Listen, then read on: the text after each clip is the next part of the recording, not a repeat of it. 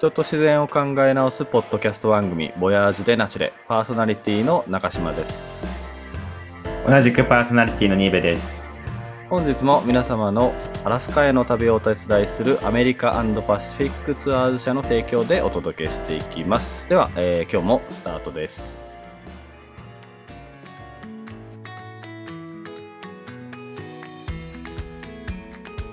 はい。で、今日は、あの、ちょっといつもと違う出だしで僕から、あの、オープニングを放送しておりますけれども、えータイトルにもある通りですね、番外編として、えーパーソナリティアコの紹介を含めつつ、えー彼女が運営しているハイストン農園、えゆずすだちを育てている農園についてインタビューをしていきたいと思います。まあ、農園と人っていう感じですかね。さてさて、えーまあそれでですね、場の空気づくりに欠かせない我らがボヤージュパーソナリティのアコちゃんなんですけれども、まあ、簡単に紹介すると2010年頃頃っていうの9がポイントですけどね。ああ、言ってくれた。2009年ね。2009年、はいアメリカの4年生の大学を、まあ、卒業した後、えー日本へ戻って現在はゆずすだち農園を家族で経営しながらで合ってますか？はい、そうです。はい2人の子供を育てる、まあえー元気な女性なわけですけれども、まあ、これまでのじゃあまあさあのちょっと、えー個人的な質問かもしれないですが35年くらいのぼやかしときますけど、まあ、人生のうんぼやかしてく中ださい。で、はい。えーまあ、自分の中で転機だった、まあ、こう、なんていうんですかね、ターニングポイントというか、なんかこう、この、あの時、あのことがなければみたいなことっていくつかあるじゃないですか。でありますね。そういうのってありましたというのが、えっ、あと、普通に暮らしてたら、結局、あの、アメリカの大学に行こうってやっぱ思わないんですよね。であの僕がまさにあの今この間もあの奈良市長と一緒にあのイベントをやらせていただいたように奈良の人を大学生をやっぱりそうこう自然に連れ出してというか留学支援プログラムみたいなのも政府が絡んであるんで奈良に。なので奈良の人がもっと留学をした方がいいよっていうような、えー話イベントやったりしてるんですけども。なぜ奈良にいてアメリカに行こうと？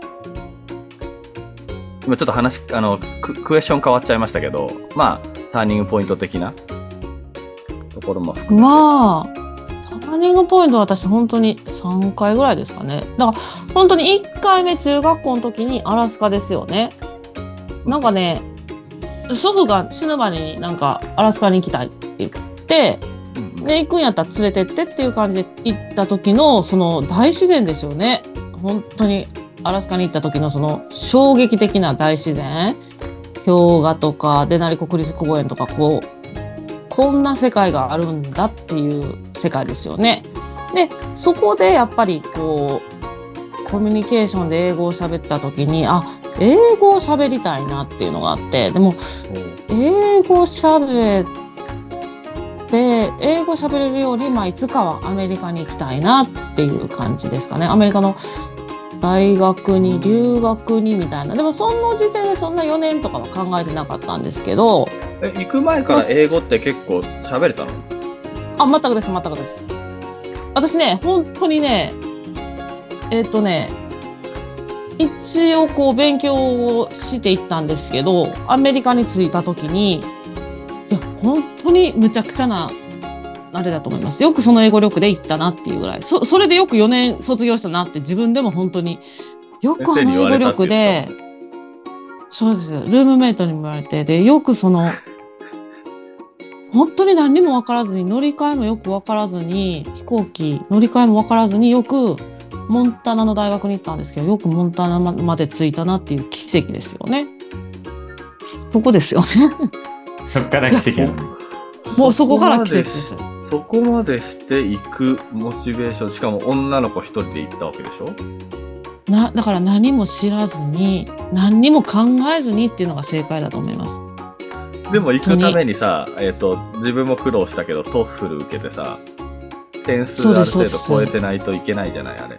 でもね、 TOEFL ってね、今ちょっと変わってスピーキングも入ってるんですけど、私たちの時代は、えっと、文法と長文じゃないですか。で、え、そんな昔？ちょっと待って、2009年って言ったよね？であ、違う、2009年は。2005年2005年に入ったんで卒業か2004年なんですけどまあそんな高くは取ってないですけど、うん。1年勉強 TOEFL 1年勉強こう高校卒業して専門学校みたいなのに行ったんですね、そのうちと一緒なんですけど。なんかこう留学するためのってなって。でなんかねまあアメリカの授業についていけるようにエッセイ論文の書き方とかそういうの習うんですけどその傍らにTOEFL の勉強もするんですけどまああの1年が一番勉強したんじゃないかっていうぐらい勉強させられて大学よりもきつかったんですけどでそのモチベーションはやっぱりどっかにあるでしょいやでもね TOEFL ってねその当時ですよ。あのね傾向があるんですよテストって。どういう感じのものが出るかっていう。うん。ありますよね。うん。それを分かってたら取れるんですよね点数。今は分かんないですよ。今はスピーキングとかあるんで今取るのは多分ものすごく難しいと思うんですけど。でなんかその当時私の時は TOEIC よりも TOEFL の方が点数取りやすいっていうのは聞いたんですよね。でそのまあ言ってくる出てくるその傾向を勉強したんですよね。問題の傾向を勉強なんかこうとにかく問題を解いてったら傾向ってわかるじゃないですか。どういうのが出てくるかっていうのが。うん。それで点数取ったんで本当にまぐれです私は。何回受けたトフ何回やってもいいじゃないあれって。やってもでも1ヶ月に1回しかできなかったんじゃないですかああ、ね。確かね、そう、それぐらいしか回数だから多分5がなかっ回5回ぐらいとかかたやなって、なんとかその合格点を超える、そのうちで一つ取れればいいね。いけました。うんそうですそうですそうですそうですそういう感じなんだ。すすごいな。私初めてあのアメリカの授業で出た時になな涙をが流れそうになりました。わからなすぎて。ね。あ、いや、すごいわかる、それ。自分は絵画、絵画の勉強のクラスでしたけど、全然わかんない。やべえと思いましたもんね。泣きそう、まあ泣きそうっていうか話始めたらいくらでもその大学留学苦労生活 そうですよね。そうでですよね。まあまあ、ねまあ、ちょっとこれね、ない。いやそのまま僕広げて新部さんにもめっちゃ聞きたいかったんですけどまたちょっとじゃあ別の回でやりますか。新部さんもだって行った時にテストとかって、ある程度英語のテストとかってあってそこをクリアしていったわけですよね。大学入るにあたって？そうですよね。うーん。うん。ね。そうそれはじゃあ、ニーベの回で。そうですね ね 辛かった日々聞いてもらえれば。そうですね。じゃあちょっと、もうちょっとそう、これも本当このね、あの話は留学話とかはキリがないのであれですけど、じゃあちょっとあの、あこちゃんがやってる、その農園のね、えー話しながらちょっとパーソナリティ紹介も含めっていう感じでしていきたいですけど、まあじゃあ、はいはい。こう食、まあちょっとこれ最初はこれ必要ないかもしれないですけど、これ、柚子とすだちを知らない人はいないけれども、これって、まあなんだろうな、俺、みかんとかからすると、どっちかっていうと、その、そんなに目にする、あの、食べ物じゃないじゃないですか。そうですそうです。脇役ですよね言ったら。これ、それぞれちょっと簡単に何か説明してもらっていいですか？そんな勝手にググ柚子は。黄色くてとかそう柚子は黄色くていやいいや同じ柑橘系だけどだってあのなる時が違うって言ってたでしょ？そうですそうです。すだちはね本当に今の9月入ってからですね収穫は。今です9だちっ月いっぱい収て穫。そうそう。ですだちってあのもう売られてる時にあの緑じゃないそうです。もう緑の時に取ってですね。だからアメリカでいうライムみたいなもんじゃないですか。そうです。ライムよりだいぶ小さいですけどね。でライムでもないんですよね。ライムでもないですね。香りとかが全然違いますね。ああやっぱりね。だそうですよね。であでもねのでもやっぱりトゲが全部あるし。そうです。あーすごいですね。分かってるですね。あんまり私も実はトゲがあるなんて知らなかったんですよね。ライムだって一回そうあのこあのオレゴン州で育てようと思ってで苗木を買ってでやってたんですけど全然枯らしちゃいましたからそう。だから教えてもらいたいそうなんです。あんな可愛い柚子とすだちがあんなトゲがねあってもうだから収穫の時ってもう体中が傷だらけなんですよね本当に。びっんくりするぐらい。まだすだちはそんなにトゲないんですけどもう柚子は強烈ですね当に。あれって結構大きな枝ごとバサッと下に落として実取るっていうこともする。うん。あんまりしないですね。実だけ取るんだねこうやって。えっ、と、まあ、切ってですね、大切変って、切ってですけど、まあ、木もだから大きさとかね、ちょっと短くじゃないですけど、取りやすいようにはしてますね。これは回復。まあ、えっ、とね、私が、えっ、と、仕事して1、2年の時に、旦那ともう木は小さくしていこうってして、思いっきし2人で剪定の時に来たんですよ。いちいちはしご登って取るのも大変やしっていうので、で、ゆくゆくは今はまあ義理の両親とばあ様がいるんですけどゆくゆくは多分2人でやっていくと。で、えっと、繁忙期の収穫の時に、えっと、お手伝いに来ていただいてるんですね。そうですよね、うんうんそうです。でも、ね、いつまでも、いつまで、今も本当に働いていただいてるんですけど、いつまで来ていい仕事があったらそっちに行かれ、行ってしまうかもしれないですし、っていうのもあって、ゆくゆくはまあ二人でなっていくっていうのを考えようっていうのは常に話してて、木は短くして取りやすいようにっていうのはしてますね。そうなんかあのそうやってる人の別のブログで見たんですけどなんかあの、んその忙しい時とそうじゃない時のやっぱり差が激しいからなんかねねそのその人たちは組合かなんか図体かなんかであの募集かけて、まあ、時給は今あの男性が危ない上に上がったりすることをやるから1000円で女性の場合700円って形でなんかやってるって書いてあったんですよね。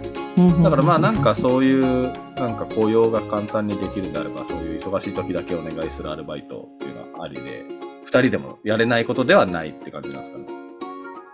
そうですね。まあもう今本当に田舎なんでね、人がいなくて、うんうんうんうん。まあ今今専属の専属っていうかよく来てくださってる人がいるんですけどでももう何があるかわからないから今からもう2人でやっていくっていうことは考えてますね。ああそっかそっかそっか。うんバトンタッチされるのはいつぐらいになりそうなんですか？とあーえっとね義理の父はいつでも言ってますね。もう早く引退したいって言ってますけど私あの 棺桶に片足突っ込んでまで働かすからなっていうのは言ってるんで。それ大丈夫あのね。大丈夫です。義理の父義理の父はね養蜂家になりたいって言い出して。我が家はね日本ミツバチも育ててるんですよ。日本ミツバチも実は育ててまして。趣味で。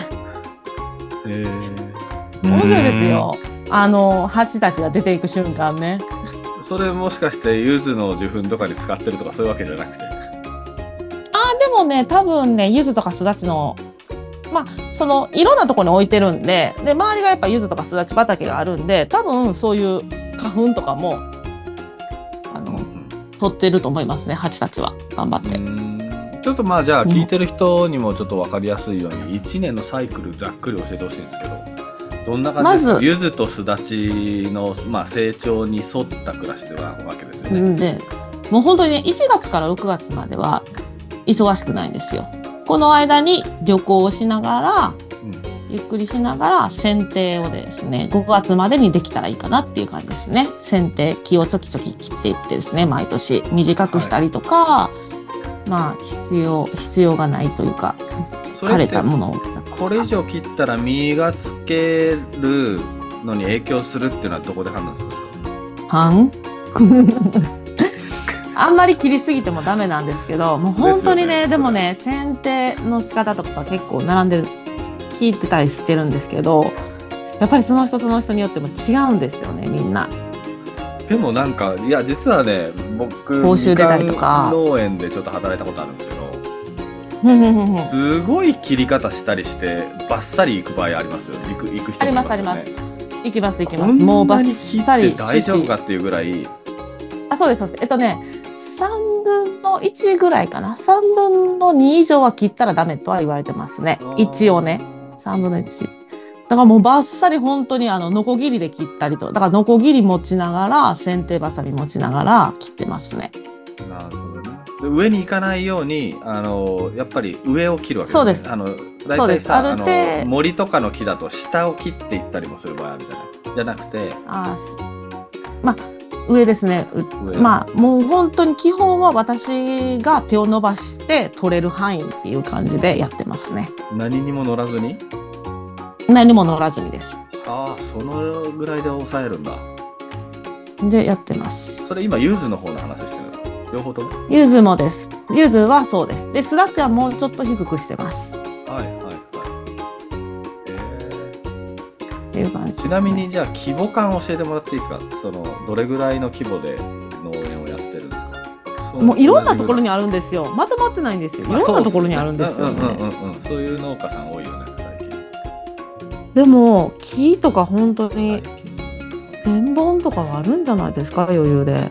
ああ、木で数え、その今、ゆずだけで話してる。いや、わかんないですけど、すだちとかゆずで、いや、ゆずとすだちやったら軽く多分き1000本は。基本だって、それが混ざってるわけではなくて、ぜ完全に離れてる離れてますそれはね離れてます、離れてす。ます。で、えっと、2対8で、すだちが2で、えっはいはいはいと、ゆずが8ですね。で、うんえっと、最近ちょっとレモンも、レモンを植えてほしいと言って、私がレモン農家に移行したいと思いつつ、レモン農家っていうか、私がちょっとレモンを育てたいっていうので、えっと、今まであった柚子の場所、柚子の木をちょっともうふ、もうまあ、年いってるんで、それを切って、うんレモン畑にしようと思って。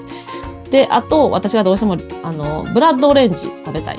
ブラッドオレンジとネーブルオレンジが食べたいから、それを1本ずつ植えてもらってます。今のカウントできないでしょ農園の中には。私の趣味でやって。そういうことっすね。そうです。趣味でいろんな木、あの、買ってもらってます。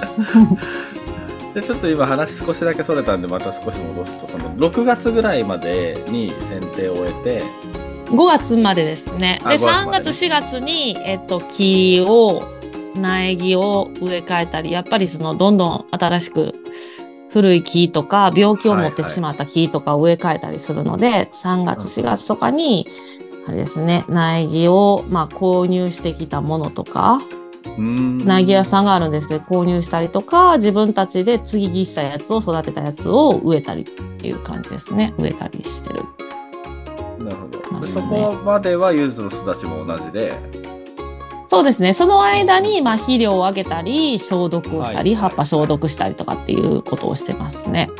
で実の美味しさとか付け具合とか数とかってその時に決まるんですか？それともなんかいつの時期に決まってくるっていう大事なポイントがあるんですか？ああ、でもね、えーっとね、まあ、花が、すだちはそんなにですけど、まあ、花、まあ、花咲いてきて、まあ、今年はいいか悪いかみたいな感じですね。で、花、咲いてきてねわかるんですよね。もう白い、さ白い花です。うんで、木、すだちも。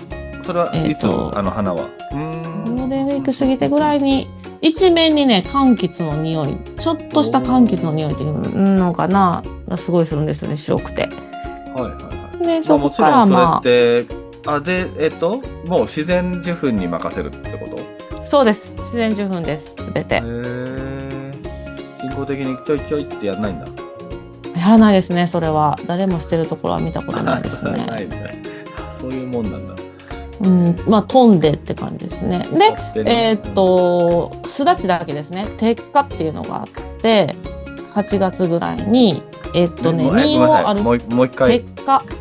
鉄火。どういう字？あ敵化敵化か。ここすいません。方言で鉄火っていうんです。敵あー化積む、はいはい。積む果実で、すだちはこうちょっとでも黄色い部分が出てしまったらこう重なって火が当たらなくて黄色くなってしまったら価値がうダメなんですよすだちって。うんなので、それを重ならないようにこうあの実を捨てるというか小さすぎる実とか捨てたりとかある程度大きくしたいので実をはいはい。だからこうある程度実を取ってで周りの葉っぱもこう光が当たるようにちょっと取るっていう感じですかね。それもまた難しいんですけど塩梅が。結構な作業だね。結構な作業ですよ本当に。でそれをまあ8月中にしてですね。でえーっと8月お盆前かな。うちらは。7月からか。7月にやって8月のお盆前までに終わらすって感じですかねそれ暑い中やるの大変そうだな本当にそうですよ。でも今空調服っていうのがあるんでね、それでなんとかしてますけど、本当に、あの、暑いです。暑いです。本当に。で、えー9月からすだち、すだちですね。すだちの、えーっと、出荷が始まって、うん。あ、出荷じゃない、えーっと、収穫ですね。まあ、ニーベさんもゲットしたように。そうです。いただきました。で、その後10月、えーっと、10月の後半ぐらいから、柚子ですね。柚子の収穫が始まって、11月も大忙しで、11月の終わりまで取って、そこから12月に入ってからが、我が家の、収あの、稼ぎ時で、えーっと、はいはいはい日本の冬至ですね。えっ、と、12月に、その、当時用のパックを詰めるんですけど、1、2週間かな ?2 週間もしないかな？その時に、また、あの、お手伝いさんに来てもらって、助けてもらってますね。まあ、そこから、えっ、と、一段落ですね。当時前に一旦終わって一段落。で、まあ、ちょっとね、お正月前に、柚子の出荷とかもあるんで、お正月に皆さん柚子とかやったり、まあ、すだちも冷蔵してるやつですね。持ったやつは、えっと、ししてますね。えっと、農協にですね、出荷してますね。それってでああのあちょっと質問がそうあって、その収穫の時でパッキングまでっていうのがすごい忙しいじゃないですか間違いなく、はいそれってあの農家さんみんなそのうん。柑橘系やってる人たちって手で自分で取ってる？んですか、そうです、そうです。手で取ってます。はあ。でそれって、えっと、結局広ければ広いほど収穫時期が場所によってずれちゃうじゃないですか。そうですね。それはもうでも一斉に結局見つけちゃうからもうしょうがないですか？もう。だからまあ、その一斉にですけど、やっぱりちょっと違ったりするじゃないですか。木によって早く黄色くなったりとか、ちょっと青かったりとかするんで、まあ、そういうのを見極めて、もうここから取っていこうみたいな感じで、毎年ちょっと違う感じでやってってますね。なるほどね。まあ、農家に休みはないんですけどね、繁忙期は本当に忙しくって、まあ、1月から6月、まあ、1月から6月もその冷蔵してる柚子とかすだちとかあったらこう出荷はしてるんですけど、まあ、比較的そんなに家族で回してってっていう感じでやってますね。それってあの、じゃあ出荷、えっ、と、全部その、取ったすだち、ゆずっていうのは、一旦の、全部農協さんに回すって言ってましたっけ？前。そうですね、農協に回してたり、まあ、ちょっとネットで市場ね。販売したりとかっていう感じですかね。うん、で、あ、あとね、産直にも出したりしてます。え産直ってどういう感じなんですか？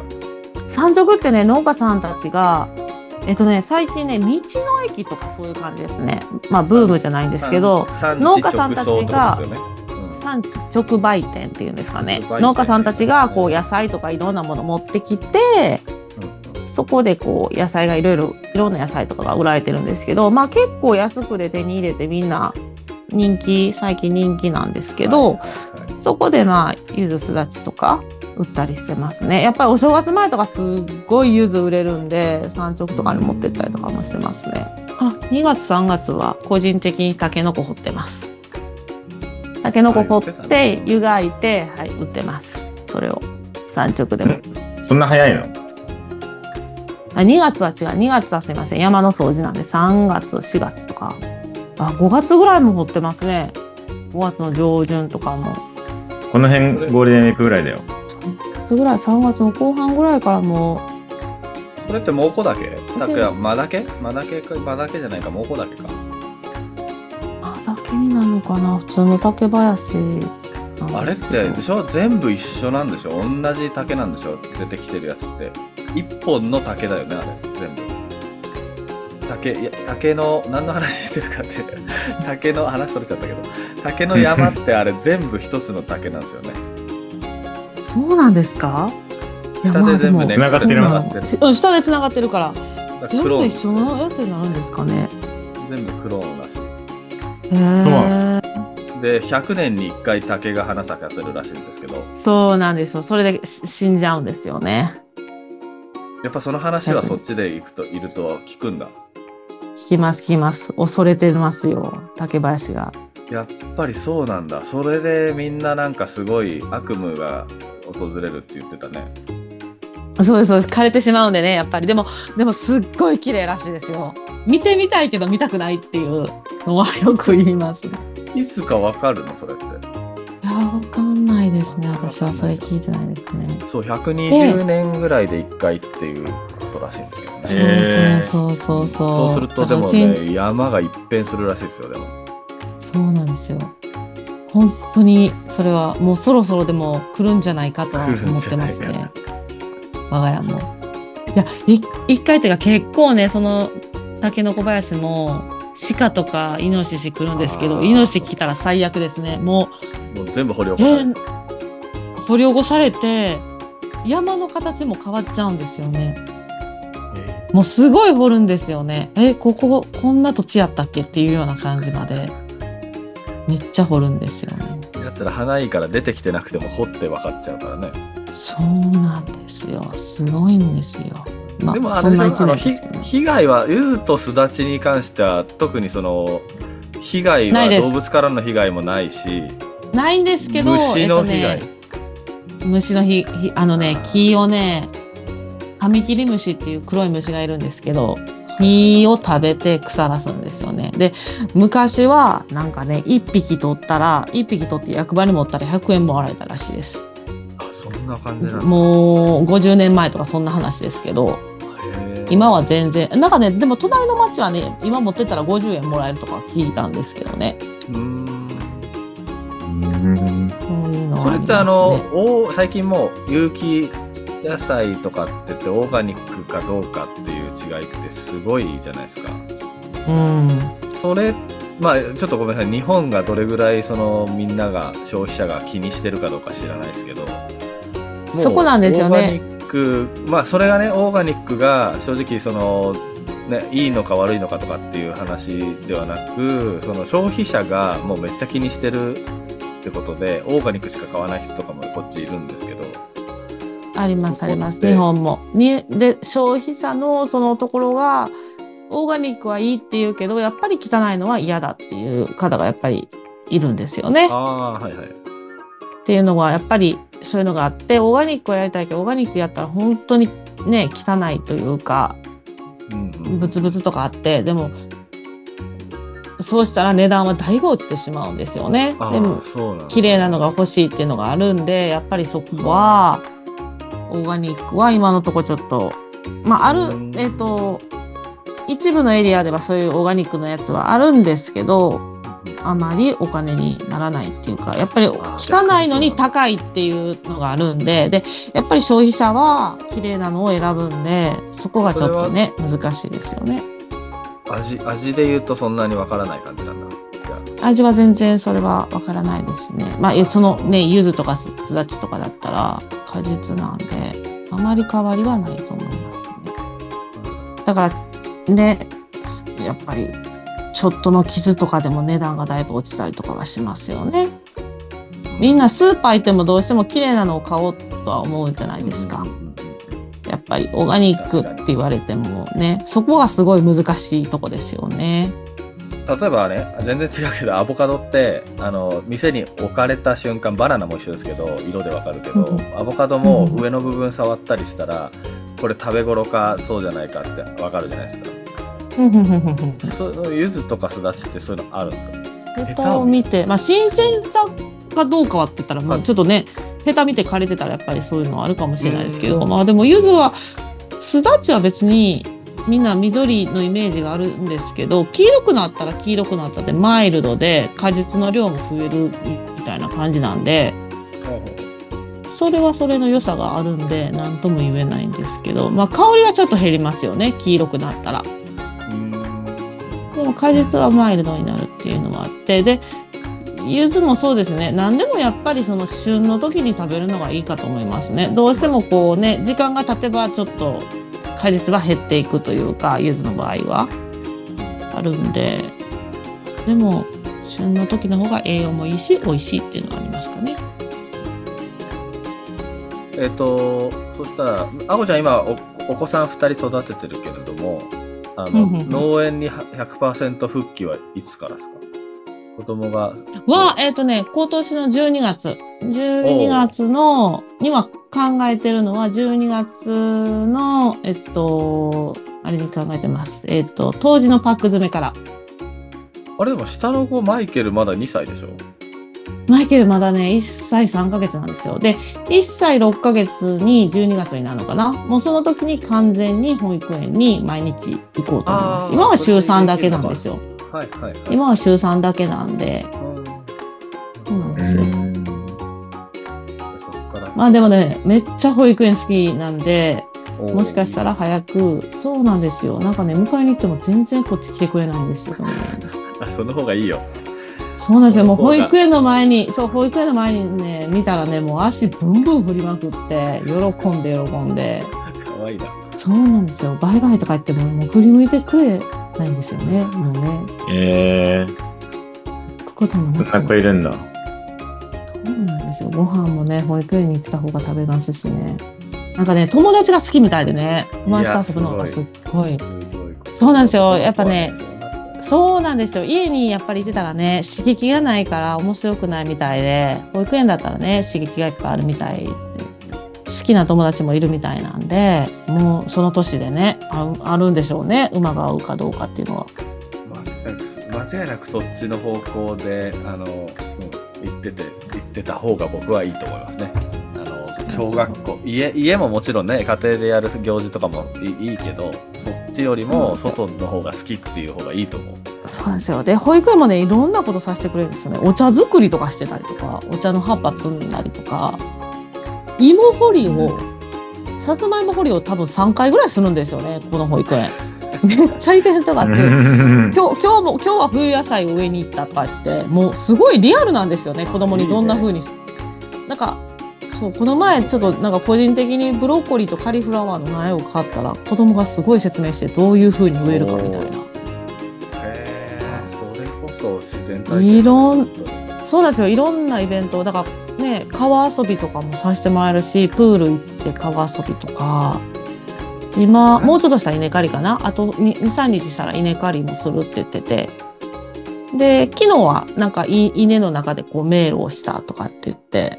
ほんといろんな。ななんかそういう話聞くと今あこちゃんが話した生活が普通な生活って感じするよね。なんかこの間キャンプと人のテーマで僕ら話してたけどなんか幼児キャンプとか言ってあえてやるってなんかちょっと不自然な感じしますねその話聞くとこう保育園がいろんなイベントしてくれてるんであえてそういうキャンプはしなくていいかなっていうのはうん正直あります。